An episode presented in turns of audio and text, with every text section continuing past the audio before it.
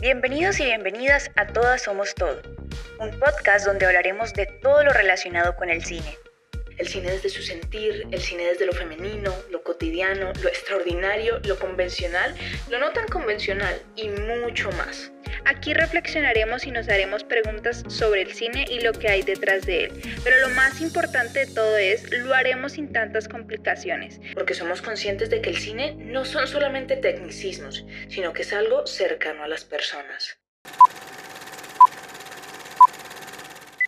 Hola, hola, bienvenidos a un nuevo episodio de Todas Somos Todo. El día de hoy tenemos un tema muy interesante, algo controvertido para algunas personas, pero que al final todo el mundo, estoy segura que todo el mundo ha hecho alguna vez en su vida. Y es la piratería. Bueno, la piratería se definiría como la práctica de consumir contenido, ver películas, series, incluso libros de manera ilegal, entre comillas. Eh, bueno, sí, es considerado ilegal. Eh, ilegal, pues como tratar de encontrar este contenido en ciertos lugares donde se supone no debería de estarlo encontrando. Así que bueno, es un tema delicado, controvertido, como decimos, pero pues perfecto para discutir. Así que, ¿quién quiere empezar? Bueno, eh, esta técnica, como dijo Mali, la verdad es que es algo que sí, creo que todos hemos utilizado y más los que nos interesa el cine, eh, queremos ver películas, queremos ver una serie que no está en Colombia, porque desafortunadamente hay programas, películas que no podemos ver desde acá y solamente las tienen por allá en los Estados Unidos. O algunas películas independientes, bueno, el famoso cine independiente. Entonces, em, pues a ver, ¿qué creo yo? ¿Qué pienso yo? Eso es algo que ha venido desde la academia, literal, desde la universidad. Creo que pues mis amigas que estudiaron propiamente cine, pues no es como que les recomendaran, pero pues era de alguna otra manera un recurso que tenían que utilizar para poder ver ciertas películas que no las encontraban tan sencillo como en Netflix o en plataformas así como de pago. Entonces, mm, son cosas que uno sí o sí tiene que recurrir hasta que ya uno pueda como que, digamos, en estos momentos, aquí es la primera vez que yo pago al Netflix original, pero antes estaba pegada de la cuenta de mi tío que sí pagaba. ¿Pero por qué? Porque también creo que es un tema como social, ¿no? Tipo el que pueda pagar como a estas plataformas y tener como ese privilegio de, de, de sí, como de, de obtener como esos recursos y, y pagarlos. Entonces, creo que es una cuestión total como de jerarquías, de estratos, de, sí, de posibilidades que tiene cada persona. No obstante, eh, muchas veces cuando aquí a Colombia se demora una película en llegar, creo que muchos como por esa emoción, es que por el mismo, la misma publicidad, el mismo marketing que se hacen de todas esas películas, eh, la gente como que, bueno, acá en Colombia, eh, yo no sé si lo han vuelto a hacer, creería que sí, pero cuando estaba muy chiquita me acuerdo que cuando vendían esos CDs con las películas, era porque la gente iba al cine, pagaba eh, la boleta al cine y lo grababa con un celular, no sé si les daba hasta para una cámara, pero pues también, y, y lo grababan así y uno compraba esas cosas. Hoy en día no sé si eso siga pasando, creería que no, porque pues algunas empresas acá en Colombia como que promueven, hacen como campañas para que no se hagan esas cosas. Bueno, yo en realidad también tengo estas visiones un poco, eh, no sé, que constantemente luchan la una con la otra, porque por supuesto, por un lado existe la visión de que hay que respetar el derecho de autor, hay que respetar la propiedad intelectual y pues digamos que el cine a veces se hace con las uñas, entonces pues al no aportar comercialmente o monetariamente a esta producción audiovisual, pues uno también tiende a sentirse un poco mal al ver estas películas por medios no tan no sé, tradicionales. Medios alternativos. medios alternativos, exactamente. Pero, pues digamos que no podemos escapar a ello. Ha venido mucho antes de este auge de las redes sociales y de lo fácil que es encontrar información en Internet, como lo decía Caro, a través de los CDs ilegales que provenían de las mismas personas que iban al cine y grababan la película y seguir existiendo esta práctica por otros medios, lo queramos o no. Entonces es muy interesante tener esta discusión y reconocer que este evento de la piratería como concepto ya comercial, porque hay muchas eh, páginas que nosotros ya como que popularmente conocemos y decimos, ah, sí, yo me vi la película por tal página o por tal página. Y por supuesto son páginas que pues distribuyen el contenido sin pagar las licencias. Pero esto, pues en cierto sentido lo podemos ver como una,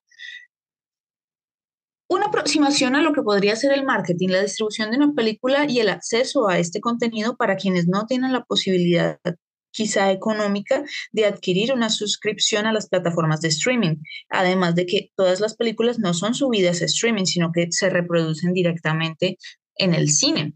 Entonces, esto, bien que mal, se ha convertido en algo muy popularizado que ha permitido que muchos tengan acceso a historias audiovisuales por las que otros medios no podrían, por las que, perdón, me confundí aquí, por las que no podrían hacerlo en otros medios. Entonces, esto nos pone en discusión porque digamos que nosotras estamos sentadas aquí y las personas que nos escuchan tal vez también tienen acceso a una plataforma de streaming o dos o tres, porque ahorita hay muchísimas, pero no nos hemos puesto a pensar en las personas que viven en estratos socioeconómicos diferentes, que tienen que afrontar otras perspectivas y no tienen acceso a esta clase de recursos, herramientas o posibilidades que nosotras sí tenemos. Entonces, abordar la discusión de una forma muy unilateral y decir por lo menos que una persona va a sacar 20 o 30 mil pesos para comprarse una entrada de cine o para pagar una suscripción cuando podría comprarse con esto eh, algunas cosas indispensables de mercado o ajustar para el transporte o para los servicios, pues es algo que ya nos pone en un marco económico que, bueno, no podríamos reducir a esta discusión tan vana, pero que es una aproximación a decirte, listo, entonces, si no pueden tener acceso por medios mm, tan legítimos a lo que es el cine, pues por lo menos existen plataformas que dan la posibilidad. Entonces, se trata todo como de un balance de fuerzas. No podemos coger las cosas de una forma tan unilateral y decir eh, que todo se juzga con la misma vara, eh, porque no lo sabemos. No sabemos el contexto de otras personas y por qué recurren a las prácticas alternativas, como, con, como mencionó mi compañera Male.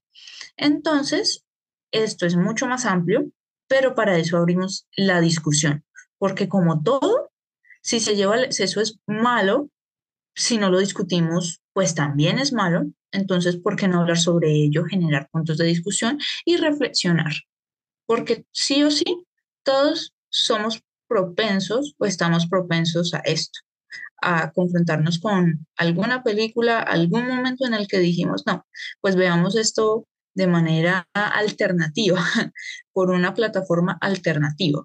Así es. Eh, bueno, por acciones legales, vamos a decir que este podcast es una broma. Eh, nadie aquí ha recurrido a la piratería para acceder a contenidos. El agente del FBI que nos espía puede dejar de escuchar en este momento. Nadie aquí hace piratería. Pero bueno, ahora sí hablando en serio, em, pues sí, como, como dicen, es un tema como con el que, en el que chocan dos, dos fuerzas en una. Pero, o sea, es un tema complejo, em, pero que tampoco se puede negar, hay que hablarlo y no se puede como tapar así, ay, no, la piratería nadie lo hace y vivimos en el mundo feliz porque yo por un lado soy muy creyente de que la cultura debería ser de acceso para todo el mundo. Em, o sea, todo el mundo debería tener el derecho de acceder a la cultura, al tipo de contenido que quiera, a la información que quiera, al aprendizaje que desee, pero pues por otro lado sabemos que eso no es así y que aún así vivimos en un mundo en el que eh, pues el contenido intelectual pues tiene que tener un precio porque pues tiene, eh, tiene un esfuerzo detrás, un es el trabajo para muchas personas, incluso para nosotras mismas. Entonces pues entran aquí estas dos, fuerzas que chocan. Em, yo, yo sí diría que si fuera mi trabajo, uh, o sea, si fueran mis trabajos en el futuro o lo que sea que sé que yo estoy comandando, yo no puedo decir, ay, no, no la no sé, no puedo venir a negar esa realidad. Eh, que si bien pues apoyan mi trabajo económicamente, pues está súper, pero pues que si alguien quiere subirlo a YouTube o alguna plataforma alternativa, eh, para que alguien pueda acceder a ello, pues también está bien y es algo que yo no puedo venir a como a negar o a criticar eh, porque sé que el acceso a la información es súper importante. Em, me recuerdo en ese momento algunas fotos de, por ejemplo, la otra vez vi una foto del director de Moonlight, Barry Jenkins, em, que estaba como en México y se tomó una foto en un puesto de películas piratas eh, con la peli con la copia de su película Moonlight y así bien sonriente. Entonces, como sí, como no negar esta realidad. También recuerdo una película que se llama Joven y Alocada, es una película chilena, eh, la pueden ver en Netflix, eh, pero al final de la película, en los créditos, dice, por favor no pirateen mucho la película, que nos tomó mucho esfuerzo hacerla y me tomó, me pareció muy gracioso, pero al mismo vez muy bueno como reconocer la existencia de esto y decir, pues bueno, piratela, pero no mucho, como que reconozcan el trabajo un poco si tienen las posibilidades, pero tampoco te voy a negar el acceso si no lo tienes.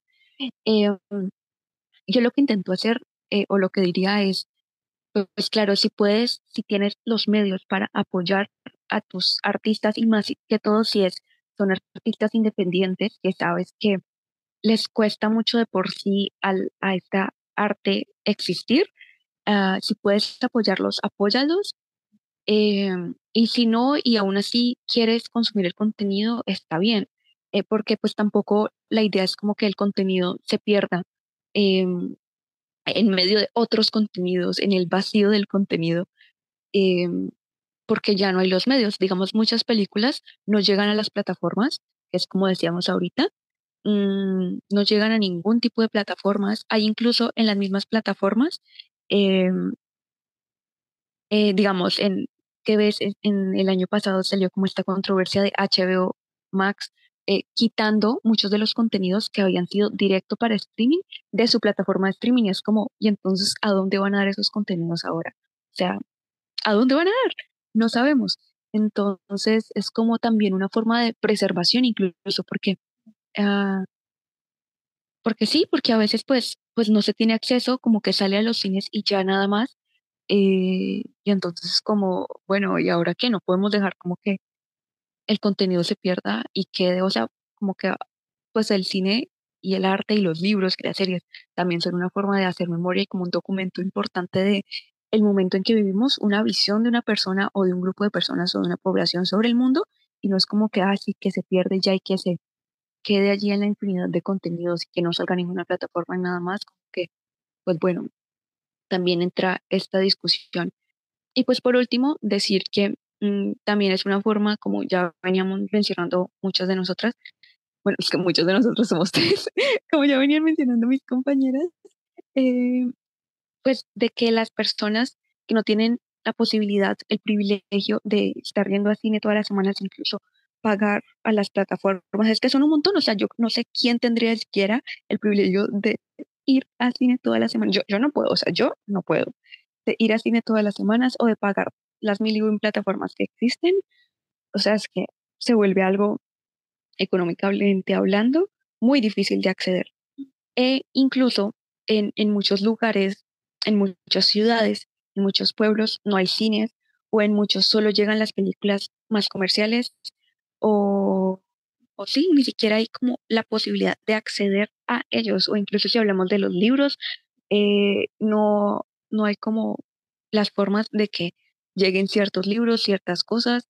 Entonces, pues también es como pensarnos esto, ¿no? Les vamos a negar el acceso a estas personas, pues porque no tienen el privilegio de vivir en una ciudad más desarrollada, entre comillas, porque desarrollo también es otra, otro tema, desarrollada, entre comillas, con, ah, ah, porque no encuentro otra palabra, con, con los cines a los que llegan todas las películas, les vamos a negar el acceso a estas personas solo porque no tienen el dinero, solo porque no tienen la posibilidad de ir a verlo a otro lugar. O sea, no sé, es un tema, es un tema bastante amplio, pero muy interesante que hay que discutir y que nos encantaría también saber sus opiniones. Pero bueno, ¿qué más piensan ustedes, queridas amigas? Exacto, lo que tú complementabas, ¿vale? Es algo que nos hace como pensar más todo lo que implica la piratería, porque es que no solamente es como el lado malo, sino también eh, ver las cosas buenas que podría llegar a, a pasar, que pueden producir el tema de la piratería. O sea, tipo, yo digo, yo apenas con 23 años pude pagar, ¿por qué? Porque estoy trabajando y porque no me parece mal obtener un beneficio, porque es que sí estoy pagando y sí me están dando lo que yo quiero. Obviamente no están todas las películas en realidad que quisiera ver, pero es, es Netflix para mí, publicidad no paga, pero, pero Netflix para mí sí es como una eh, plataforma en la que todos los días, si yo quiero, voy a ver la serie que yo quiero. O sea, es que nomás hace poco estaba terminando de eh, ver la serie Los 100 de 100 y literal, pasé casi toda la Navidad, todo diciembre, ahora en enero, viéndome em, esa serie y me la terminé todita, todos los días. Entonces yo digo que esto es como por las posibilidades que tenga cada persona económicamente, pero al igual que como dice Vale, con los libros pasa igual. Yo me acuerdo que cuando estábamos en el colegio, muchas veces nos pedían unos libros, Dios mío, carísimos de esos editoriales, o sea, carísimos. Pues que tocaba, pues a la que podía comprarle, tocaba comprar eh, le tocaba pedirle a esa persona que, que, que si me dejó fotocopiar su libro, porque es que, o sea, es un tema que en resumidas cuentas llegamos aquí es un privilegio. Y, y pues me parece que todos deberíamos como de pensar eso y si están nuestras capacidades hacerlo, pues como invertir. O si no, como literal, crear de una misma cuenta como varias pantallas y así varios reunir como para para comprar Disney, cualquier plataforma, ¿ya? Y como que apoyar de alguna u otra manera eso, porque esas personas que están en esa industria, que hacen películas, series y que pueden llegar a entrar a una plataforma de streaming como esas, pues también les costó. Entonces es como pensar en todos los factores. Y pues bueno, si alguna quiere decir otra cosa más para cerrar, porque este episodio queríamos que fuera así, como más charladito, pues ya se está acabando el episodio. No, yo creo que todo lo que mencionaron es súper pertinente y digamos que aquí nos quedamos cortas, necesitaríamos de la visión de alguien más profesional en el asunto, pero damos nuestra humilde opinión. Recuerden todas las personitas que nos escuchan que es nuestra humilde opinión. Así que por eso también queremos abrir la discusión y escuchar sus opiniones. Muchísimas gracias por escucharnos en otro episodio. Nos vemos. Ay, esperen, y recuerden que nos pueden seguir en nuestras redes sociales como arroba todas somos todos. y ahí Mismo dejarnos, ahí mismo dejarnos los comentarios de qué les pareció este episodio o qué piensan sobre el tema. Ya, ahora sí, muchas gracias. Bye. gracias. Bye.